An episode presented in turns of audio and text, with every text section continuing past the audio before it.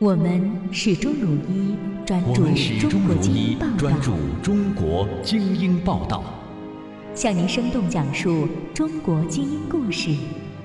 向你生动讲述中国精英故事，为你客观解读读中国国精英思想思想。欢迎收听由中房网新媒体出品的《精英 FM》。欢迎收听由中房网新媒体出品的《精英 FM》。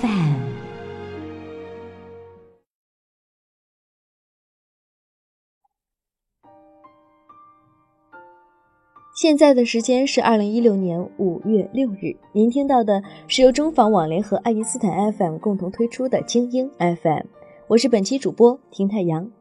今天向您推荐的是天一来自民间，妙手仁心玉荣成。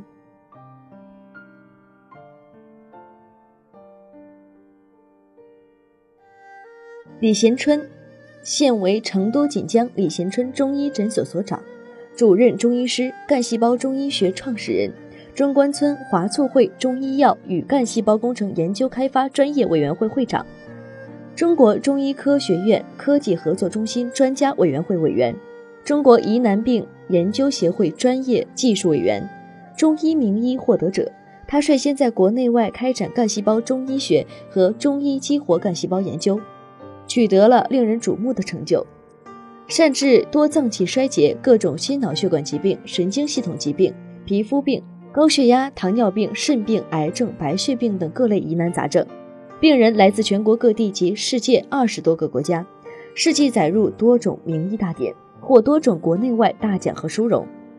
近年来，记者耳边不断听到一个名字李贤春，这是一个医生。可朋友们介绍他时，无一例外地夸赞他医术如何了得，言谈间极尽崇拜之情、溢美之词，甚至以天医相称于他。果真如此玄乎？近日，记者决定一探究竟，专程赶赴成都市锦江区东安北路二十号附近十到十一号的锦江李贤春中医诊所。眼前的李贤春年过五旬，一米七左右，瓜子脸，小眼睛，眼神温和。说话时带有少量的乡音。一杯铁观音泡上，一段传奇故事从他的口中娓娓道来。重庆巫溪是大巴山区有名的一脚踏三省的偏远穷山区。一九六零年农历正月，李贤春出生于此。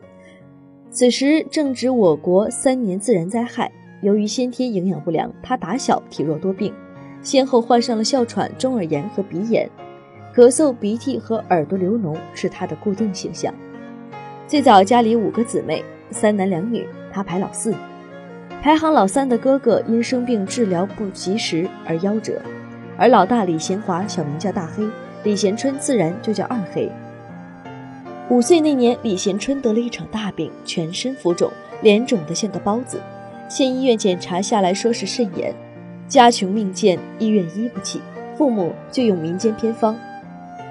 听说霍茅草煮豆腐可以消肿，就给他吃了几天，效果还不错，消肿了。再加上服了其他草药，也算命大，肾炎居然医好了。由于有了这段草药救命的经历，幼小的李贤春对中医有了一种莫名的好感和敬畏。哥哥李贤华是一个武术爱好者，有时身上不免有些伤痛，买回了两本有关中医按摩和治疗跌打损伤的书。才十岁的李贤春如获至宝，看了一遍又一遍，还试着在自己身上找穴位、找感觉。过了两年，姐姐考上了万县卫校，每次她从学校带回来的课本，他也抽空读来，甚至到了痴迷的程度。街坊邻居只要听说哪个有医书，他都会前去借阅。七十年代初，正是文化大革命高潮时期，读书无用论嚣张甚是。无论是小学、中学，学习的东西都已经很少，几乎没有家庭作业。李贤春正好可以痴迷于他的医学。一天，李贤春父母的单位同事周玉甫，双下肢被拖拉机碾压，既有内伤又有外伤，双脚肿得像象腿，整天躺在家里呻吟。虽有西医治疗，但不见起色。当时，李贤春鼓起了一股初生牛犊不怕虎的勇气，主动请缨治病。不料，经过他的小手一次按摩和外服中药后，第二天周伯伯居然能够下地走两步了。后来经过一个月的治疗，更加神奇的痊愈了。哇塞，这个娃娃可了不得！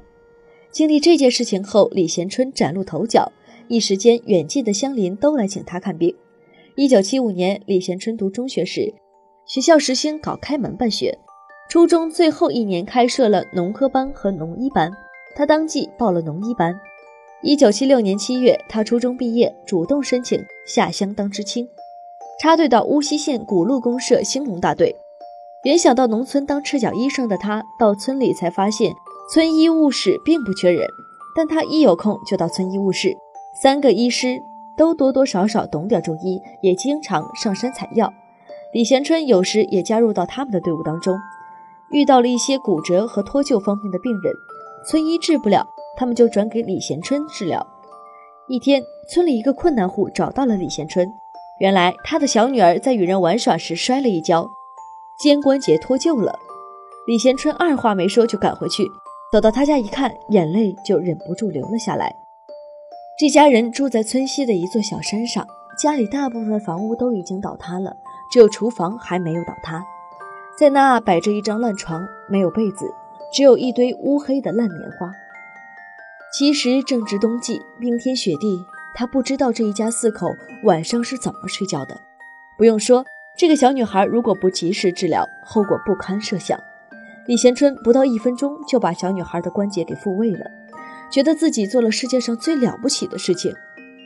一九七七年十二月，听说部队要来征兵，从小向往军营生活的李贤春很想到部队去锻炼一下，但身上患有哮喘、中耳炎、鼻炎，怎么办呢？他找来诸多医书，加上平时积累的中医药知识，自配内服药和外用药。为了治好哮喘，还用中医泡酒，并将药酒烧后，直接将热气吸入气管。这样一治，还真将他的哮喘、中耳炎、鼻炎治好了。随后顺利通过征兵体检入伍。可是才入伍不久，他就严重违纪，差点受了处分。发生了什么事儿呢？原来新兵训练结束，分到老连队，晚上熄灯后，李贤春喜欢点蜡烛看书。那天正好买了本中医学，看得起劲儿，不知不觉睡着了。蜡烛引燃了垫在下面的木板，连蚊帐也被燃了起来。幸好大家及时扑救，才没有形成大患。他太爱学习，仅凭初中文化加上二十九天的复习，居然在参加一九八一年全国统考中考上了军校，提了干。后来又参加了全国统考，读了大学，这不能不算是一个奇迹。一九九三年底，李贤春从部队转业，在家等待安置工作期间，来到成都中医药大学梁家巷门诊坐诊。一天，来了一位姓任的二十一岁的女患者，刚把衣服一脱，全身像烧烫伤一样，找不到一块正常的皮肤，脓水直流，恶臭扑面。这是一种异位性皮炎，又叫遗传性过敏性皮炎。这种病与遗传基因有关，西医称是绝症。经了解，小女孩十二岁发病，已患病九年，辗转全国求医无果。夏天要穿三条裤子，第一条棉，第二条格，第三条裤子才看不到脓水。每当受不了时，她就跑到自家阳台上吼叫，邻居都认为他有精神病。另一家人喜从天降的是，自从李贤春接受医治，女孩的病症一天天好了起来，治疗四个月便痊愈了。李贤春治皮肤病有一套。什么类型的皮肤病几乎都涉及过，其中包括难治的硬皮病、无疮包、白癜风等，尤其是治痤疮。在九十年代末，李氏快速疗法治疗皮肤病曾被多家媒体报道，还收入了中国跨世纪名医大典。教育工作者李全当时还是成都五中的校长，才四岁的女儿胸部上长了一个大脓包，不少医院诊治后都称说要做手术引流。且要一到两个月的休养，还肯定会留下疤痕。当他找到李贤春时，他只用针把脓包刺破了，用双手挤出了约大半碗的脓水，服药一个小时后，第二天就结痂了，一周内恢复且无任何伤疤。在中医界有一种现象，有些人为了赚钱，开些不痛不痒的药，把病人的病情拖着。李贤春是一个诚实的人，从不拖延病人的病情。能开三副药治好的，绝不开五副，因此被患者称为“中医快手”。他为什么这样诚实呢？因为十多年的军旅生涯，部队总是教育大家要学雷锋，全心全意地为人民服务，诚实正派做人。这些教育对他影响颇深，至今他坚持的原则仍是治病为主，赚钱为辅。他说：“医生的职责就是救死扶伤，做中医就是要做一个良心中医。”他是这样说的，也是这样做的。有一次，他在门口遇见了一个腿有外伤、伤口溃烂生蛆、白骨外露的乞丐。他不但买来面包给乞丐吃，还免费为其清理伤口上的蛆虫和服药。乞丐告诉他自己来自内江市碑木镇，外出打工时不慎出了车祸，右腿被撞骨折，因肇事方不付医药费，被迫在外颠沛流离。到过几家医院咨询，称要保命必须截肢。经过李贤春的两次治疗，患者不仅保住了腿，后来还在成都大发电器找到了一份工作。今年春节前为感恩，特意为李贤春送来了两只大公鸡。在梁家巷中医门诊坐诊时，成都锦江区有两个区领导曾是李贤春的病人。李贤春后来找到了时任副区长的吴天玉，想从部队转业后到政府部门当个公务员。不想，吴副区长却鼓励他开一个诊所，并当即给卫生局打电话，要求给予全力支持。当时军队转业干部自谋职业，正好是成都试点。这样一来，李贤春放弃国家工作安置，真开启了诊所。一九九九年，他成了中国首批中医执业医师之一。作为一名医生，李贤春一直在思考这样的问题：为什么患病的人会越来越多呢？为什么疾病越来越难治呢？李贤春得出的结论与众不同，认为这是化学污染造成的，而化学西方污染是重要原因。过去人类的疾病只有数百种之多，而现在的疾病有两万多种。除了环境污染因素外，病种的增多与使用化学西药密切相关。可以说，现今绝大多数疾病都是西医治出来的。英国一些科学家对众多的古人类骨骼和木乃伊进行研究，发现无一例外是得癌症，因而他们得出结论：癌症是现代疾病。也就是说，古代没有西药，在没有使用西药前没有癌症。为什么现代人会患上癌症呢？西药的化学污染。因为任何人造化学物质都会在人体中产生沉淀，天长日久就会形成新的致病因素，还会导致基因变异，引起子代的一些遗传性疾病。一些化学物质毒素沉淀通过遗传还会产生和增强相加效应，如父母双方都没有白血病，而后代在幼年不明原因就患上了白血病，就属于这种情况。中医是一个生态医疗，一般不会在体内产生污染。有些人认为中医不科学，实际上中医的医学性就在于它的生态性，西医的局限性就在于这种不可持续的化学污染性。西医用化疗的方法治疗白血病和肿瘤，所用的化学毒物本身就是恶性的致癌物，这种治疗方法注定是没有前途的。而今中国人均寿命为七十六岁，而知识精英的寿命平均在四十八岁，为什么这样呢？这也就是因为这些精英只相信西医是有科学的，而老百姓信中医的多，看中医的多。一些早逝的精英三四十岁就死了，这是他们的悲剧。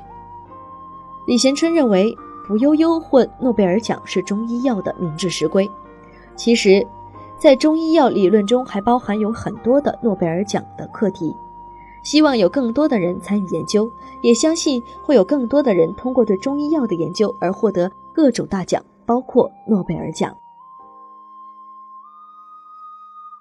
各位听众朋友们，今天的精英电台又到了与大家说再见的时候了，感谢您的收听。如果您对我们有好的意见，欢迎在微信中搜索关注中房网，与我们取得互动。如果你想浏览很多有趣有料的内容，欢迎在安卓市场、百度手机助手、三六零手机助手等平台搜索下载大国头条 APP。节目的最后，感谢爱因斯坦 FM 对我们的大力支持，感谢撰稿记者唐雪媛。